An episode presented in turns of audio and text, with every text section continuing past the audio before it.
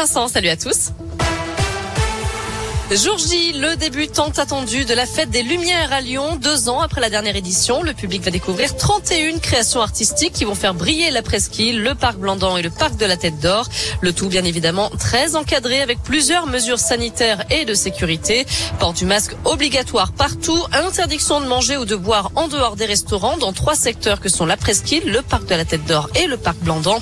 Un espace de restauration sera installé place Lyotet dans le 6e arrondissement avec une jauge à 1500 des mesures fortes pour assurer le maintien de la fête des Lumières cette année et qui pourrait être encore renforcée si besoin, comme l'explique le maire de Lyon, Grégory Doucet. On a tout de suite souhaité avec le préfet Mayos mettre en place aussi une cellule d'ajustement et on se verra tous les matins pour adapter le dispositif si c'était nécessaire, renforcer. a priori, on ne va pas alléger, hein, je ne vais pas vous faire de fausses promesses, mais plutôt euh, adapter, peut-être pour renforcer s'il le faut, certaines euh, mesures de protection. Aujourd'hui, c'est difficile de vous dire ce que ça pourrait être, puisque bien évidemment, on va adapter euh, là où les solutions aux situations, aux difficultés que nous constaterons si évidemment il y en a.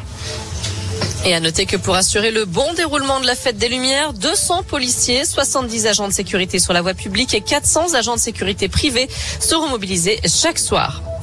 La neige s'invite dans la région. L'Ain et l'Isère sont maintenant en alerte jaune neige verglas jusqu'à demain. Prudence donc dans vos déplacements. Notez aussi que le Rhône est en vigilance crue.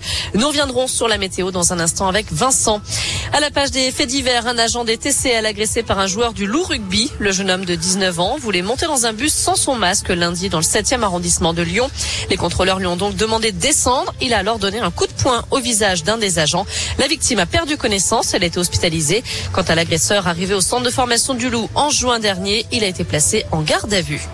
Dans le reste de l'actu en France, la démission d'Alain Griset après sa condamnation. Le ministre délégué au PME écope de six mois de prison avec sursis et une peine d'inéligibilité de trois ans avec sursis.